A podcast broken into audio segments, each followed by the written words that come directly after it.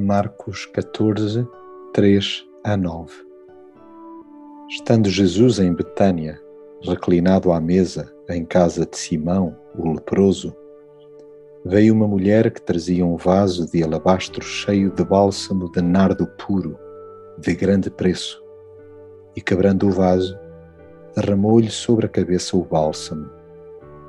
Ela fez o que pôde antecipou-se a ungir o meu corpo para a sepultura, disse Jesus.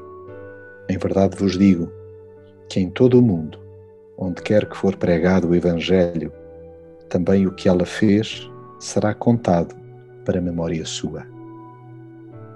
Jesus está sempre pronto para entrar na casa de quem o queira acolher. Pouco lhe importa o estado em que a pessoa se encontre.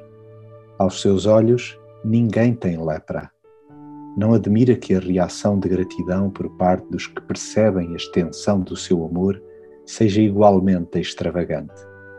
Muitos são os que colocam os recursos que têm entre mãos ao seu inteiro dispor. Mesmo que lhes tenha demorado um ano, porventura uma década ou mais, a acumular tais bens. A única coisa que passa pelas suas cabeças é verter a generosidade dos seus corações sobre aqueles que sobre eles derramou a sua graça desmedida. Ainda que algumas vozes questionem o desperdício de todo esse perfume, chegando inclusive, sob capa de espiritualidade, a alvitrar iniciativas beneficentes, o que verdadeiramente interessa é a aprovação do Mestre.